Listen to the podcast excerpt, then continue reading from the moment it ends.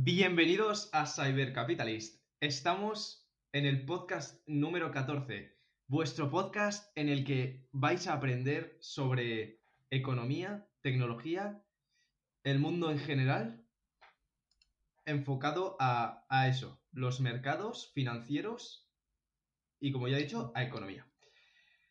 Me encuentro con Alejandro Abernau. Y yo con el grandísimo José Sánchez, que ha hecho una grandísima presentación. Sabemos claramente de lo que vamos a hablar.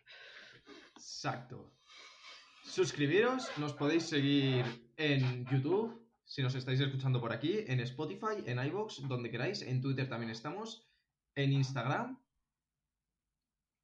Y creo que y no en todos los sitios Sí. que se os ocurra. Excepto en Amazon. En Amazon no. Amazon dice que no. Que no. O sea, yo le mandé, tal y como empezamos esto, le mandé un correo diciéndole, oye, a ver, ¿nos puedes meter en tu plataforma de podcast? Y, dije, y dijeron, no dijeron nada. Simplemente no mandaron un correo de respuesta. Es impresionante aquello.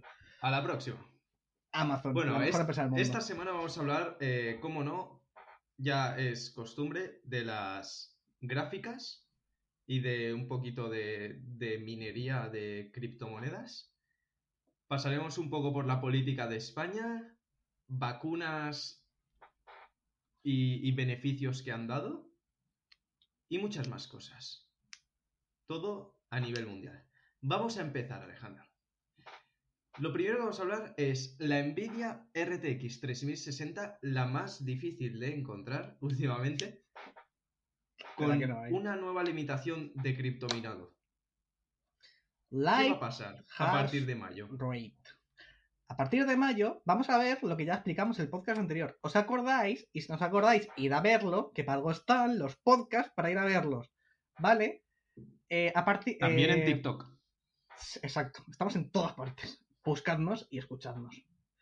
Eh, en el podcast anterior hablamos respecto a la Nvidia 3080 Ti, que es la nueva tarjeta gráfica que va a sacar Nvidia con un que es ultra potente, que tiene, puede tumbar aviones solo de la potencia que tiene. Despega ya sola. Es una maravilla. ¿Vale? Pero especificó una cosa, y es que esos nuevos chips iban a tener una modificación respecto a los anteriores, y es que iban a tener capadas las capacidades para minar mm, eh, Ethereum, con lo cual el hash rate iba a ser mucho más bajo. Y Nvidia básicamente confirma esto, y es que presenta una Nvidia 3060 LHR. ¿Qué significa LHR? Light Hash Rate. Básicamente tiene un hash rate muy bajo. O sea, lo hace y que no sea, hace que no sea rentable para los mineros comprar una 3060 para minar. ¿Esto beneficiará a los gamers? Espero que sí. Porque no hay ni una, no puedo montarme un ordenador. Es imposible, esto no es legal, no tiene pinta. Esto es básicamente el movimiento global que está haciendo Nvidia. Ya os explicamos en otro podcast mucho anterior que eran los Crypto Mining Processors, los CMP, ¿vale? Son los nuevos, las nuevas tarjetas, tarjetas gráficas de Nvidia que tenían la capacidad, estaban diseñadas específicamente para minar criptomonedas. Estas tarjetas gráficas, tarjetas gráficas, tarjetas de minado, eran específicas para esto y Nvidia lo que quería es eliminar las capacidades de minado del resto de tarjetas gráficas. ¿Cómo lo está haciendo? Vía software. La gente lo que hacía es que no actualizaba, eh, volvía al software anterior, básicamente hacía trampas para minar con las tarjetas gráficas, porque le daba un poco igual que tuviese la última versión de software. ¿Qué ha hecho Nvidia? Saca una versión nueva y obliga a que tengan esa versión de software para funcionar. Con las anteriores no funciona. Por firmware, directamente. Ya está. Han modificado el chip y han hecho un par de modificaciones pequeñas en lo que es la, tarjeta en sí. Y a partir de ahora solo se puede usar con los drivers específicos que no permiten el minado. Así que a no ser que Nvidia tenga otro error como el que ya tuvo hace dos semanas, no se va a volver a poder minar con una Nvidia RTX 3060 por lo que estamos por lo que hemos entendido y hemos estado leyendo. Así que Nvidia, espero que tengas beneficios con esta tarjeta gráfica y por favor, saca tarjetas gráficas, imprímelas como si fuesen Se aquellos veía, churros. se veía venir que cada vez iba a ser menos rentable el invertir, comprarte una casa, llenarla de tarjetas gráficas de ventilación para que no te, se te rompa ninguna y empezar ahí a, a minar criptomonedas. Está, estaba en, en auge todo este mundillo, pero Nvidia está diciendo que, que no le gusta. Que sus gráficas son para jugar. Pero AMD sigue, ¿eh? Cuidado. Cuidado, la competencia. Que y encima AMD eh, no han salido las nuevas, pero teóricamente llevan un bus de datos mucho mayor. Con lo cual, teóricamente, permitirían la interconexión de tarjetas gráficas con una velocidad mayor. Lo que permitiría minar más rápido. Yo no digo nada. Yo no digo nada. Pero. Creo que AMD se está posicionando en el mercado. No ha dicho nada. No ha dicho nada. Nada. Se hace el loco. No sabe nada. Maravilloso el mundo de las tarjetas gráficas. Os informaremos cuando aparezca información al respecto qué está haciendo AMD con sus tarjetas gráficas. Así que para ello, suscribiros. Exacto. ¿Qué más tenemos, Alejandro? Pues tenemos, vamos a hablar de el maravilloso partido, irónicamente hablando, Podemos. Dentro de poco, eh, exactamente dentro de cuatro días, tenemos las elecciones en Madrid, ¿no? Sí. Vale. Pues lo que pasa es que Pablo Iglesias, la cara representante de Unidas Podemos, que se situaba así en... Es que no es extremo... Sí, sería como el extremo izquierda, muy entre comillas, Es, el, es la izquierda más izquierda de España. es lo contrario de Vox. Ya está. Sí, vaya está. Vale. Pues Pablo Iglesias ha, ha decidido que va a dejar paso, o sea, él se va a retirar un poco y va a dejar paso a Yolanda Díaz. ¿Quién es Yolanda Díaz? A ver, pero él sigue, él sigue en la candidatura. Él sigue en la candidatura a Claro, Madrid. claro. Pero lo que es el gobierno central ha dicho, no, no, no, no me interesa. Se ha cansado un poco de trabajar y ha dicho, pues voy a dejárselo a Yolanda Díaz. ¿Quién es? Ministra de Trabajo y Economía Social. Y ha dicho, bueno, la excusa que nos ha puesto Pablo Iglesias es que Yolanda Díaz consigue más votos que él. Puede ser. Puede. Sí. Él, él ha dicho que, que ya ha hecho suficiente. ha dicho, ya he conseguido más que Enrico Berlinguer. Y él dice que ha conseguido un- ser un marchista en un gobierno de la OTAN. Genial. Claro. Genial. ¿Qué, po- qué puedes, qué puede salir mal? Es que estamos Claro. hablando de la persona que le han ascendido, o sea, han subido su categoría, ahora es vicepresidenta del gobierno, tercera, Hmm. y su, su cartera es la de trabajo y asuntos sociales. Señores, ¿sabéis cuánto para en España? No sé, consultad y echarle un vistazo, ¿eh? A Lo- los datos. Lo hemos hablado en varios podcasts anteriores. Y echarle un vistazo, a ver cuántos, a ver cuánto paro hay. Porque que la cima de vicepresidenta, te- teniendo en cuenta la cantidad de paro que tenemos y la gestión que ha tenido esta mujer de ello, me parece impresionante. La verdad. Ay, ¿Quién será peor? ¿Cuál de todos? Habrá que verlo, veremos qué pasa y os iremos informando, pero para eso os tenéis que suscribir y seguirnos en Instagram para estar actualizados de todas las noticias. Porque si no, no os enteráis, básicamente. No sabemos nosotros cuándo vamos a subir los vídeos. Eso. ¿Qué más tenemos? AstraZeneca. ¿Qué es AstraZeneca, Alejandro? Bueno, AstraZeneca, si no lo habéis escuchado, es que estáis en una cueva, ¿no? AstraZeneca es posiblemente eh, la compañía con más controversia en el último mes, diría yo, los últimos dos meses. AstraZeneca, Oxford AstraZeneca, es la productora de la vacu una de las vacunas contra la COVID-19. La enfermedad esta que nos, es, que nos está dejando encerrados en casa y tal, y el tema este de que llevamos un año sin salir de casa, ¿os acordáis de eso? Sí, pues es la que viene Que a todavía no hemos grabado ningún podcast presencialmente sin Sí. problemas de sincronización de audio. Sí, esto no está bien, la verdad. Esto no, no, no está bien.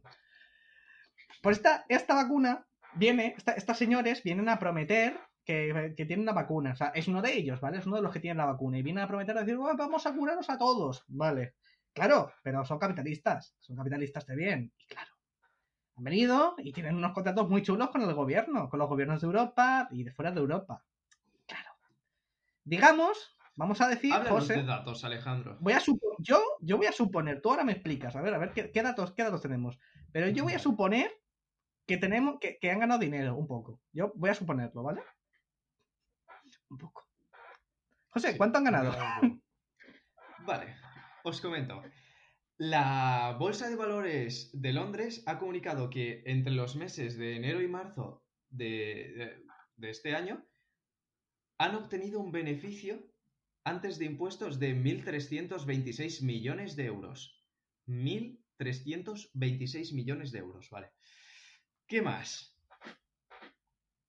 Eh, los ingresos totales se situaron, se- según los datos, en el periodo en 7.320 millones de dólares, que son 6.039 millones de euros, lo que implica en el primer trimestre, primer trimestre una subida del 15,2%. Es una locura.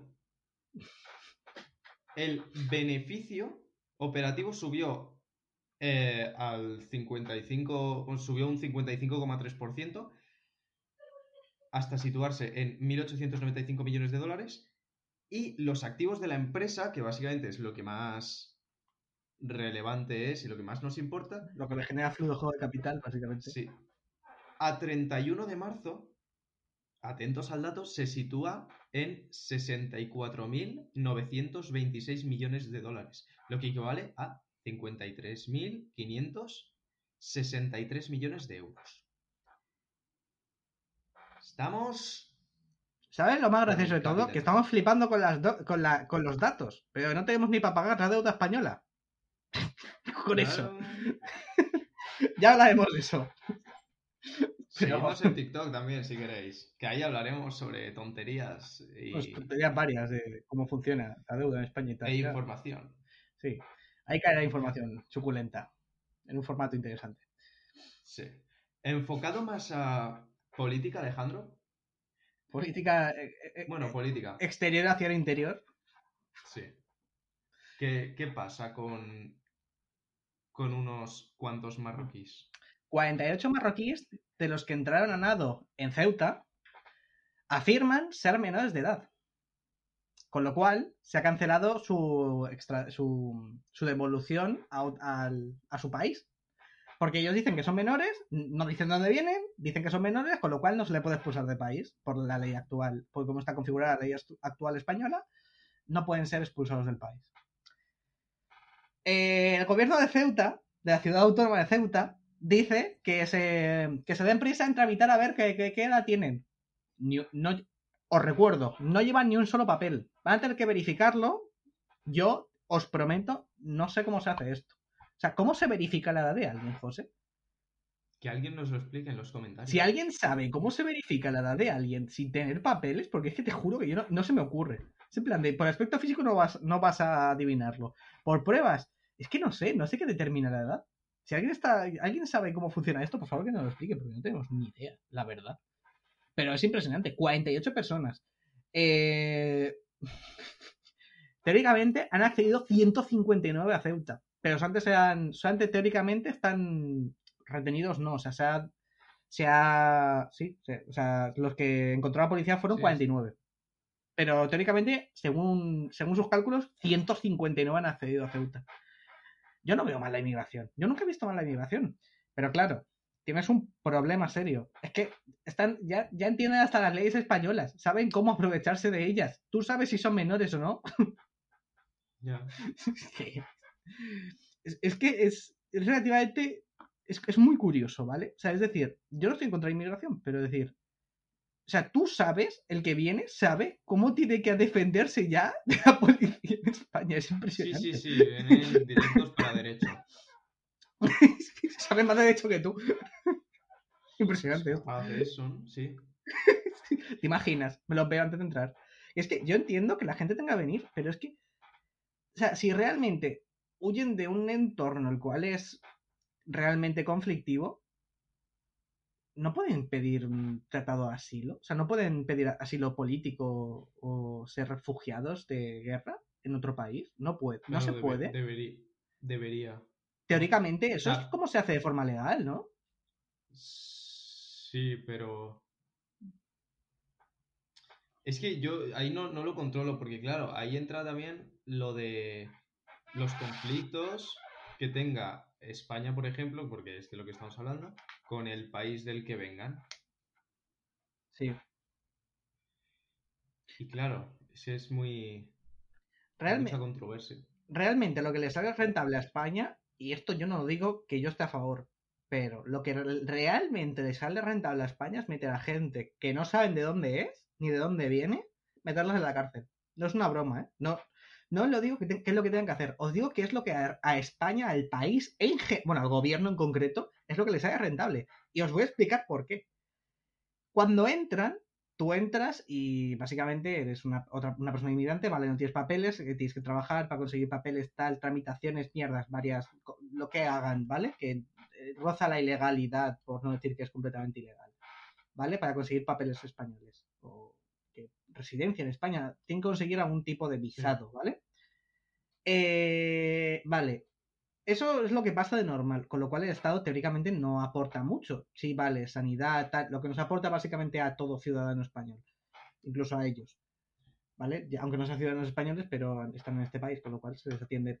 Sí, en la Constitución. Teóricamente igual. eh, en la Constitución ah, muchas veces pone, bueno, en ah, varios artículos, eh, todo español se refiere a toda persona, que a mí me lo preguntaron adrede y dijeron, ¿qué pensáis que es? Eh, ¿Todo español? Literalmente, nacionalidad o toda persona en territorio español. Y es eso, toda, Toda persona que resida en territorio español, ¿no? Exacto. Vale, pues para que os hagáis una idea, esto es lo que España sirve a esas personas y tal. Pero ¿qué pasa cuando cometen un delito y entran y tienen pena de cárcel? ¿Vale? Entran en la cárcel, pero esos costes de la cárcel, eh, esos costes de la cárcel, si ellos saben de dónde vienen, o sea, si, el, si, el, si España sabe de, dó- de qué país vienen, se lo cobran. Si no lo saben, no, ¿vale? Si no lo saben, todo es un problema, ¿vale? Todo, todos son problemas. Que si. to- todo. Y la identificación, trabajar, todos son problemas. Incluso después, si estás en la cárcel por alguna razón, también sería un problema. Pero si saben de dónde vienen y pueden demostrarlo, España puede cobrarle a aquel país. ¿Qué cuesta? ¿5.000 euros al mes eh, tenerlo en la cárcel? Perfecto, cóbrale 15.000. Pueden. Por, por tratados que tienen con los países, pueden hacer eso, con lo cual sale bastante rentable. Pero bueno, es que al final es, es, es un problema. Es un problema de todo el tema de la inmigración hacia Europa. Es un problema. Porque es masiva. Es una cantidad de gente inmensa. Y todo se quiere meter en Europa. es impresionante. Igual es lo mismo que pasa en Latinoamérica, con, o sea, en América, en el continente americano, que va todo el mundo hacia Estados Unidos. Es impresionante. O sea, aquí pasa lo mismo en lo que es en, en, Europa y África, pues todo lo que es África va yendo hacia, hacia Europa. Y parte de parte de la parte de Europa, o sea, incluso de Asia, de Asia, de Medio Oriente, muchas veces por conflictos y tal, también vienen hacia Europa. Entonces es un, pues, todo va la inmigración va en la misma dirección. Es impresionante. Sí. Esto es lo que pasa en España.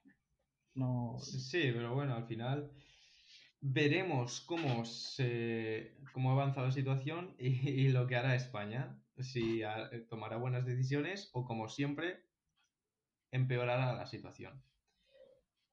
Bueno. vemos. Manos los políticos. ¿Qué toca ahora? Muchas veces se escucha hablar de que, a ver, vuelvo a empezar. Las ciudades se están modernizando y Mm. cada vez más se tienen necesidades. Y, y más que necesidades, muchas veces son mejorar lo que hay.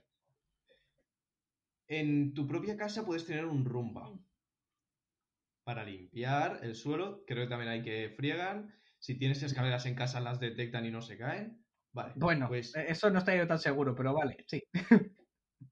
se supone. Sí, Hay algunos que no. ¿eh? Vale, Sí, pues de normal sí. Trombia Free es una, un, un robot aspirador, pero que va por las calles. Las calles de Helsinki se está probando por zonas muy concurridas, que no voy a decir el nombre, bueno, lo voy a intentar. Kat Kasari, con, ¿Existe? con- no sé si es umlaut o diéresis. ya- Existe una gran cantidad de posibilidades de que se haya equivocado diciéndolo porque no. ¿Vale? Muchas letras. 99,9% de que lo he dicho mal. Sí. Vale, pues ¿qué, qué hace este robot? Es. La gente se ha sorprendido porque es muy silencioso. Y dicen que Porque mejora, mejora los, los métodos tradicionales. Consume un 15% de la energía y el agua que consumiría la forma tradicional. Y es la primera, eh, el primer robot así, autónomo, eléctrico, como ha dicho Alejandro, y totalmente motorizado del mundo. ¿Es el futuro, Alejandro? ¿Quitará puestos de trabajo, Alejandro? ¿O hará que la gente se tenga que formar para construir de estos? Para construir, para reparar, para dirigir, para programar. Siempre pasa lo mismo. O sea, a, a, ver, al final el tío que repara máquinas va a seguir reparando máquinas, ya sean máquinas de tipo explosión o máquinas de tipo eléctrico. Tendrá que formarse al respecto, pero acabará haciéndolo. La persona que entiende cómo funcionan estos trastos, pues al final puede repararlos y simplemente trabajar de ello. Después están los temas de los ingenieros y tal, que también pueden trabajar diseñándolos, les da un poco igual, porque al final su formación va enfocada, es muy amplia, no, tiene, no está tan focalizada, o sea, al final muchos ingenieros se pueden dedicar a partes de eso, pueden dedicar a la programación, o a, sí, los ingenieros son como más versátiles, diríamos, vale. Pero el tema de la eficiencia es muy importante. Tienes que ser agua, te adaptas. Fluye. El tema de la eficiencia a mí me parece muy importante. Que gaste un 15% de la energía y el agua de lo que gasta una máquina habitual, me parece una barbaridad. O sea, que sea tan eficiente, eso a mí pocas cosas me gustan más que la eficiencia. José lo sabe, bien lo sabe. El futuro ingeniero lo sabe. Alejandro, el ingeniero productivo. Ojalá. No, a ver, pero es que me gusta mucho la eficiencia, me, me, gusta, es un concepto que me encanta, en plan de si algo se puede hacer en 5 en vez de en 10, mejor. ¿Sabes? Si se puede tardar 5 en vez de 10, mejor. Si puede costar 5 en vez de 10, mejor. Que sea igual. minimizar el vídeo y suscribirse ahora en vez de al final del vídeo, mejor. Sí. También estaría guapo que, no, que yo no hablase 500 horas. Eso también estaría guapo, ¿eh? No va a pasar. Pues eso, 15% de la energía, 15% del agua. ¿pero qué es esto? O sea, ¿cuántos podemos montar de estos? No, pero es que las baterías que lleva contaminan, Alejandro, es que el planeta se va a acabar. Y yo, claro, claro que sí.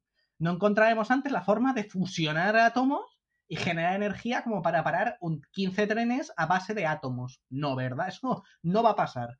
Porque se ha demostrado claramente la historia con, un motor de fusión. Marte limpiando. Pero más que ahí. O sea, se ha demostrado a lo largo de la historia que las o sea, los combustibles se renuevan y evolucionan conforme a las necesidades sociales y a la evolución tecnológica. Cuando en el siglo XVII, creo que era, o el, siglo XVIII, decían, es que se va a acabar el carbón, es que el ritmo de consumo que tenemos del carbón se va a acabar. Entonces no pensaban en la contaminación, ¿vale? Vamos, eso lo vamos a dejarlo un poco aparte, pero bueno. Es que el carbón llegó alguien y dijo, guau, qué guapo, ¿qué tal si usamos la, la cosa esa viscosa, todo guapa negra, que tenemos por ahí, y la refinamos un, ¿qué tal si lo toquetemos un poco químicamente y hacemos una cosa que explote mucho? Buah, ¿sabes lo que tenemos? Gasolina.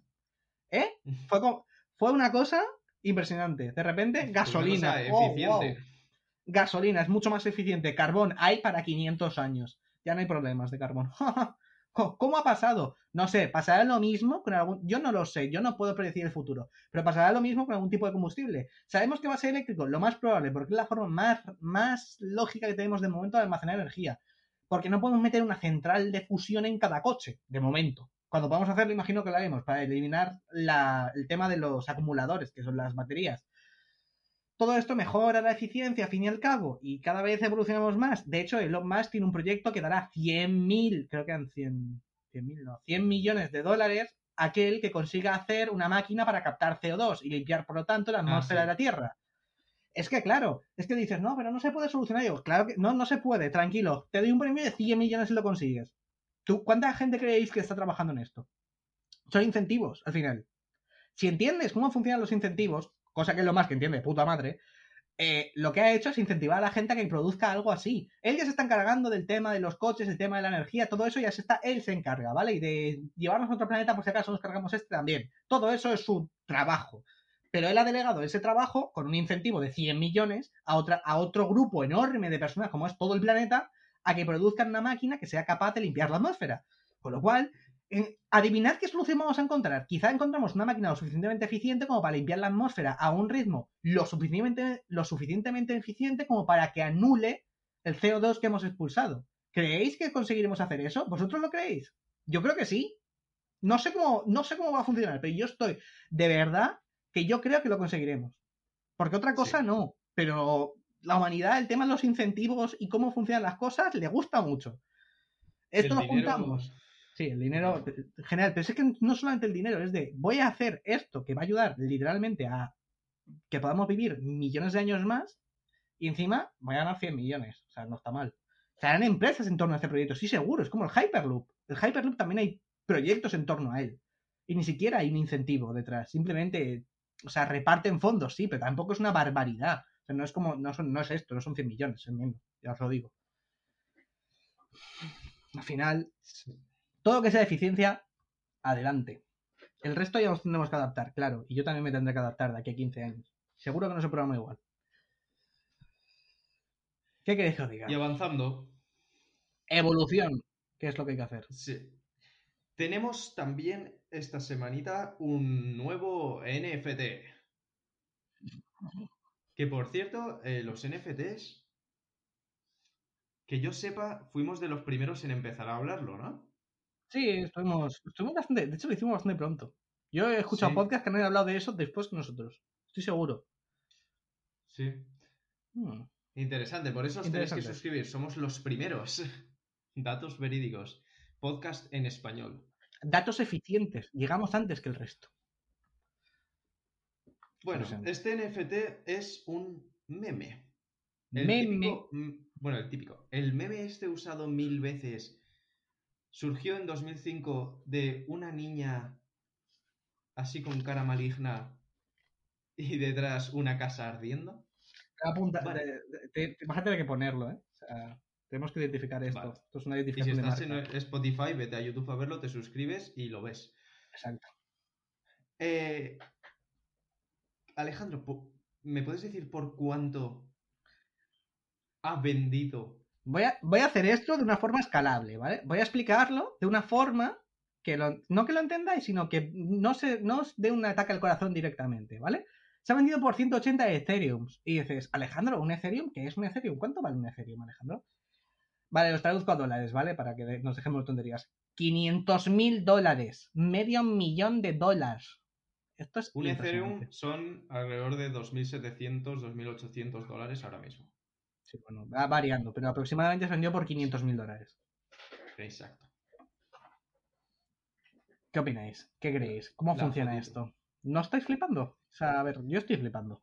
Mucho. La chica se llama Zoe Roth, actualmente tiene 21 años y, y, pues le ha alegrado un poco el día, ¿no? Esa Eh, foto esto- que le hicieron. ¿Esto se lo ha llevado ella? Sí. Pues Roth ha convertido la fotografía original en un FT o token no fungible que ha vendido por lo que nos ha dicho Alejandro, 180 Ethereum. ¿Por qué no estamos haciendo, José? ¿Por qué no estamos haciendo fotos a cosas y subiéndolas Cosas. a la blockchain y haciendo Por- que sea un por- NFT? Por 100 mil dólares, por... Ah, no, un ni por 100.000, te lo, te, lo, te lo vendo por 10 dólares, ¿sabes? O por un Bitcoin. Sí, claro, espera. Primero, se trafica, esto se trafica con Ethereum, se trafica, ¿eh? Se hace tráfico con Ethereum, no con Bitcoin. Bueno, pero pues le pido 50, eh, pues, 25 Ethereum. Tú quieres un Bitcoin, ¿no? ¿Qué? Tú quieres un Bitcoin, claramente. Sí, algo así. No. Yo por un Ethereum se lo vendo. Sí, yo también. Por uno se lo vendo. Podríamos estar grabando esto en persona con un Ethereum. Sí, co- con un Ethereum. Sí, la verdad es que sí. ¿Cuántos son Y, Ethereum? y con medio ¿2800? también, pero bueno. Y Alejandro podría editar también con un Ethereum. Podría, podría tener una tostadora nueva, chicos. Vamos a vender NFTs. Suscríbete por la tostadora de Alejandro. Exacto. La tostadora está, está, está mayor, ¿vale? Está mayor. Una tostadora, una ¿Qué? tostadora mayor. ¿Qué pasa, Alejandro, con, con COVID, restricciones, Portugal, España lo hace todo mal y, y ya está. Portugal, nuestro país vecino, para quien no lo sepa, por si acaso, por si acaso estáis viendo esto como. Esto, esto es nuevo para vosotros. Vivimos en Portugal España. existe. No, Portu- a ver, tío, Portugal existe, es un puto país, está al lado de, de España. A lo mejor si es de. España no sabes dónde está Portugal. Pero, porque muchas veces lo borran. Es un- bastante gracioso, porque en los mapas Sí, del tiempo eso lo borran y queda ahí una cosa muy extraña y dices, ¿qué coño? Falta un trozo ahí, ¿no? Eso es por ese trozo que falta, esa cosa así, que es así, vertical, es Portugal. ¿Qué pasa en Portugal, Alejandro? Pues que han dicho de COVID-19 ya, suficiente. Eh, Vamos a abrir fronteras Nos con hemos España. cansado. Vamos a abrir fronteras con España, necesitamos eh, turismo, necesitamos gente aquí, necesitamos que compren, que vendan, que, que, que tradeen, que vendan NFTs en nuestro país. Eh, básicamente, abierto, Portugal ha abierto por fin fronteras. ¿Hay controles de entrada? Sí. Pero te exigen, no te exigen ningún pasaporte. Puedes ir a, a Portugal y decir, oye, Portugal, y ya está. Hola, adiós. Hola, entras y vuelves a salir. Supongo que la policía te mirará con mala cara, pero eso ya lo negocias tú con ellos, ¿vale? Portugal, Sí. país, ya se puede visitar, ya podemos ir a Portugal. Lo gracioso, ¿sabes qué es? Que yo no puedo esperar. llegar a Portugal porque no puedo salir de mi comunidad autónoma. ¿No resulta incongruente un poco? Francia, Francia ha anunciado que sí abrirá primero sus comunidades, o sea, no sé cómo funciona exactamente Francia, pero sé que va por provincias, ¿vale? Eso es- lo sé, tengo amigos en Francia, pero no sé cómo se llaman, se, ma- se llaman provincias, mm, comunidades, no sé cómo se llaman. Eh, por los trocitos de tierra que tiene, que tiene divididos Francia, ¿vale? Pues lo van a abrir antes Claro. esas fronteras que en la que con otros países, ¿vale? O sea, Los sectores. Van a, hacer, van a hacerlo de forma lógica, no como en España, para que os hagáis una idea. En España, no, sí, tú puedes irte a. No, a Francia ahora no. a Alemania, pero no puedes ir a Barcelona. Es curioso, ¿verdad? Pues eso. Y el 9 de mayo, por cierto, el 9 de mayo nos liberan a todos. Vamos a montar. Aquí va mascarilla, sí, ¿no? Sí. Jo. Por el momento creo que sí. Y. ¿Nos pueden obligar? José, planteanos el marco legal de esto. ¿Por qué pueden obligarnos Ay, a llevar que- mascarillas? Es ¿Lo que, sabes? claro, poner una. Poner obligación de, de. de ponerte una mascarilla. ¿Cómo se recoge? Porque no es una supresión de un derecho. Porque los estados y los, los derechos de los ciudadanos se pueden suprimir en estados de alarma, excepción o sitio. Yo sí, tío. Hemos estado en estado de alarma, entonces te pueden restri- restringir los, los derechos. Ujú. Pero claro, imponer que, te ten- que tengas que, que portar una mascarilla, no sé si entraría como en lo de eh, tienes obligación de identificarte. Y si no, Tengo te la obligación- También tengo la obligación de llevar pantalones. Claro. Pero es que eso sería. eh, no sé si lo llamarían alteración del orden público o cómo. Sí, es lo único que pueden alegar. Es que no entiendo. Sí. O delito contra la sanidad, o sea, contra la salud pública, imagino. Como somos aquí. No, no, no hablamos de lo que no sabemos. Si hay algún abogado, se suscribe y nos lo cuenta. Exacto. Quedas invitado al vídeo. Nos comenta el vídeo y nos dice, oye, que esto funciona así porque en España saben hacer leyes regular. Nos lo explicáis Sí. detalladamente y nosotros os contestaremos en el próximo vídeo o en el comentario, depende, depende de lo interesados que estéis en ello. Así que comentad, compartid y decidnos qué os ha gustado de estos vídeos. Y lo que no os gusta también, podéis comentar. Tenéis permiso. No somos el gobierno de España. Gracias. Mientras tanto, vamos a hablar de Coinbase. Coinbase. ¿Qué pasa con Coinbase? Os voy a contar. Eh, cuando dos empresas se fusionan, que no me acuerdo del nombre exactamente, eh, crecen. Mejoran. Si, por ejemplo, eh, Tesla dice que acepta Bitcoin, sube el Bitcoin.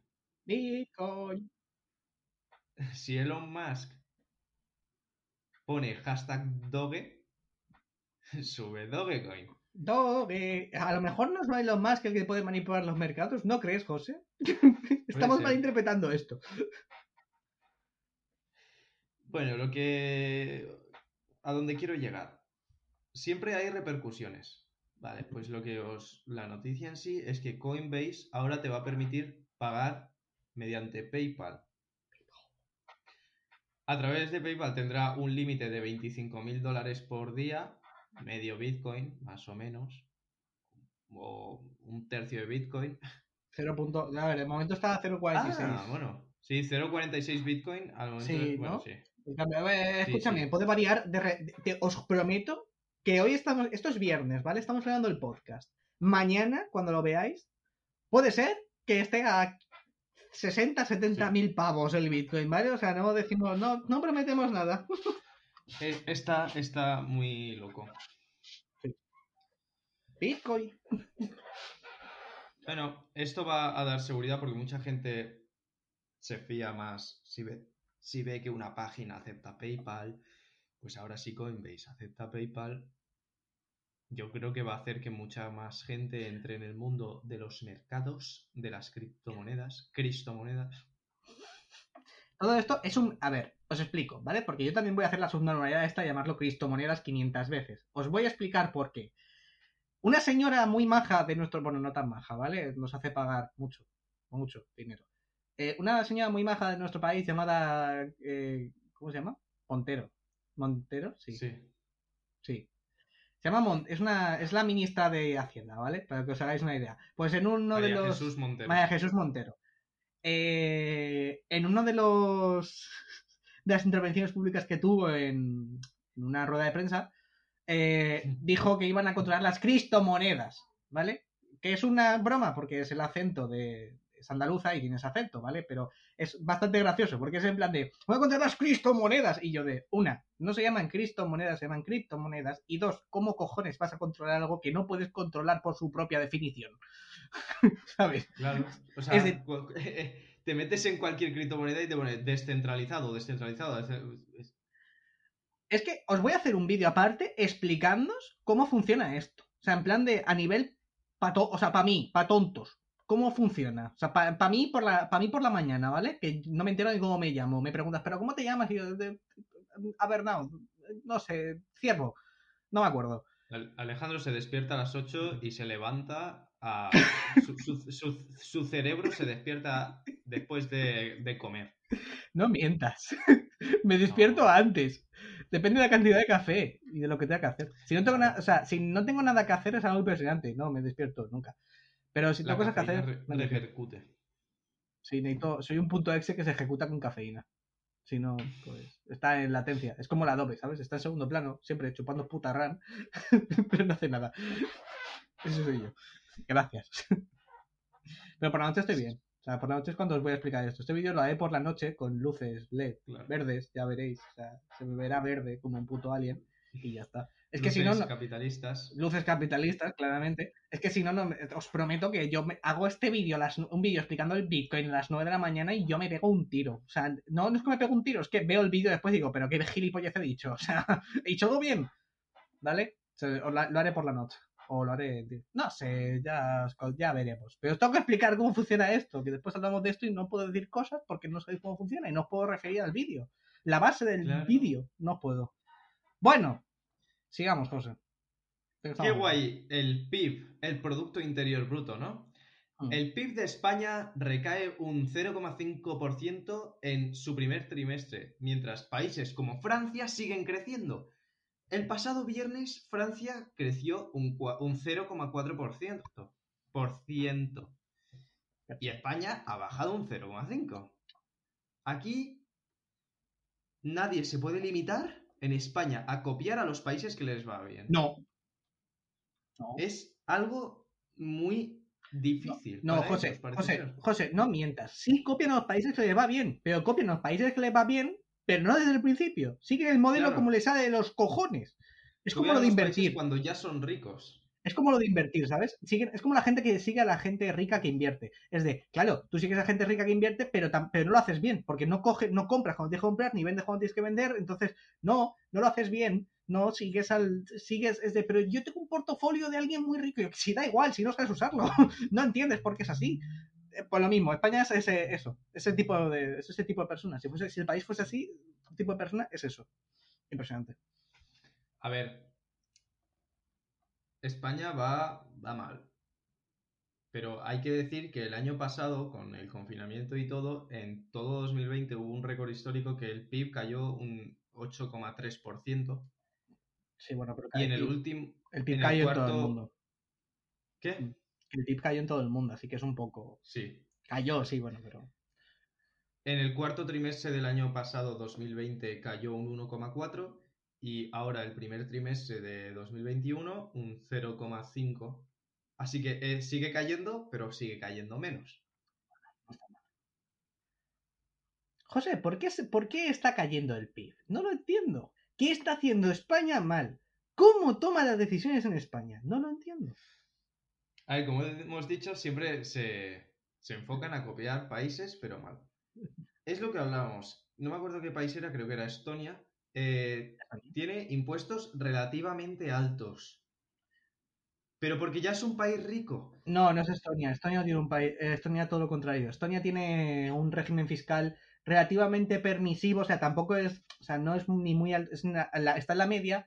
Excepto para el impuesto de sociedades. El impuesto de sociedades, si no se extrae dinero de la empresa, o sea, me refiero, tu sueldo tú tributas sobre él, ¿vale? Pero sobre los beneficios empresariales y sobre las ganancias de capital no tributas. O sea, los beneficios empresariales me refiero, sin extraerlo de la empresa, si se reinvierten o se quedan en la cuenta de la empresa, ese dinero no tributa. Tributa al cero. Y el. Y el, las ganancias de capital lo mismo. Tributan al cero. O sea, no, perdón, al 5, creo que era al 5 en Estonia. Eso es, la, eso es lo que hace Estonia. Pero no, es Noruega el que dice, el tiene unos impuestos muy altos. Y yo, claro, Claro.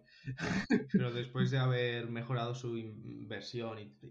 Claro, después de extraer petróleos como, como unos putísimos desgraciados, ganar dinero como si no hubiese un mañana, ser todos multimillonarios y cuando dijeron, bueno, es que hay, hay, 15, hay 15 que no tienen dinero y el resto somos multimillonarios. Eh, pues vamos a repartir un poco y claro, pagan impuestos como si aquello fuese eh, su existencia propia. Pero es que da igual, son todo, tienen, un montón, tienen todos un montón de pasta. ¿Vale? Para que os hagáis una idea. Y todos tienen un servicio de puta madre. Claro, porque se han financiado con una barbaridad de dinero. han tirado ahí cofres y cofres de dinero. Sobres, bolsas, todo. Han cogido las del PP, la han sacudido y la han tirado allí.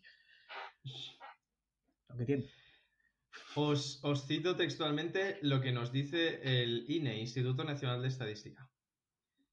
La demanda nacional, que es consumo e inversión, restó 0,9 puntos al avance del PIB, una contribución negativa que fue compensada en parte por la aportación positiva de 0,4 puntos de la demanda exterior. ¿Qué, qué, qué conclusiones sacamos? Que- Traduce. que España está a punto de hundirse, pero le salvan otros países. Eso pasa siempre. Sí. España, por ejemplo, vive del turismo. O sea, para que, os, para que os hagáis una idea, la industria, o sea, lo que es la economía española vive del turismo, básicamente. O sea, si fuese por el resto de del resto de empresas españolas, Sectores. de sectores españoles, básicamente el- eh, España es deficitaria, ¿vale? Completamente. Pero llega el turismo y dice, toma una, toma una bolsa de dinero. Y eso le salva un poco. Un poco. Tampoco te creas que va también. Pero bueno.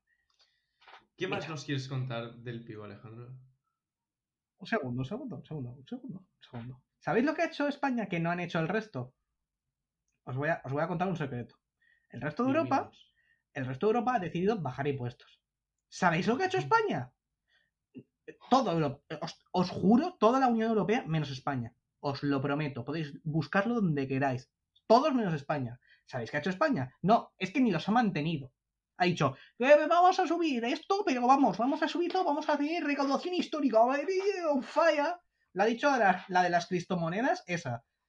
Para que sepáis por qué, por qué cada vez que sale en televisión yo me irrito, me, me pongo nervioso, me pongo tenso. José lo sabe. José me, me relaja, me manda una tila cada vez que esta mujer sale por Ni televisión. la cafeína. No me relaja ni la cafeína. Pero Alejandro Sosa, eh, eh, para mí no funciona igual. yo duermo con eso. Ay, Muy España. absurdo. España Rica va España. en contra de, todo. es España. Hablemos, vamos a ponernos Más- un poco más serios para la última noticia, ¿no, José? Sí, vamos a un minuto de silencio para que os suscribáis. Vale, podemos continuar. Ya esperemos que estéis suscritos ya, que habéis hayáis dejado vuestro me gusta y que le paséis este vídeo a, a vuestro colega que queráis que se mantenga informado. Básicamente. Eh, España ha recibido, aunque suene mal, ha recibido los cuerpos de. Son tres, no sé, de periodistas asesinados en Burkina Faso. Dos. Dos.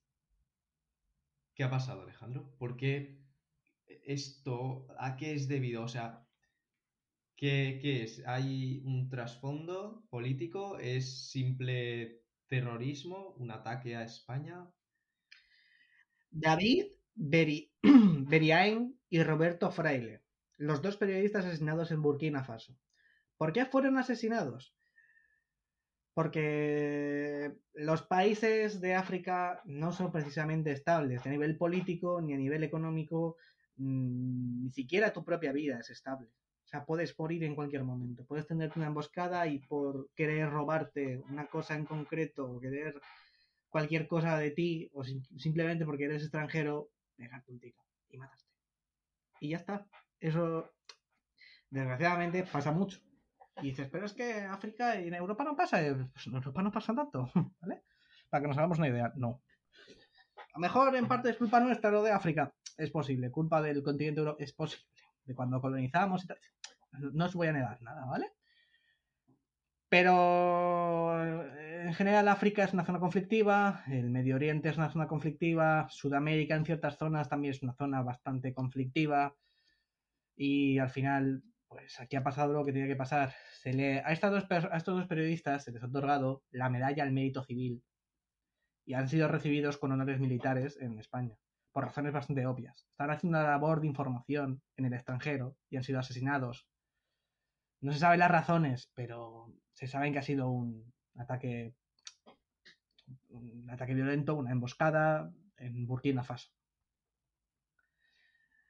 Y esto es todo lo, realmente es todo lo que sabemos. Sabemos que se han recibido con todos los, los máximos honores que se podía recibir. Y ya está. Tristemente este es el mundo en el que vivimos. Pero bueno, tenemos que afrontar la situación, seguir hacia adelante, suscribir, suscribirnos a Cybercapitalist. Y seguir informado, ya sean buenas o malas noticias. Exacto. Así que esto ha sido todo y nos despedimos por esta semana. Hasta la próxima. Adiós.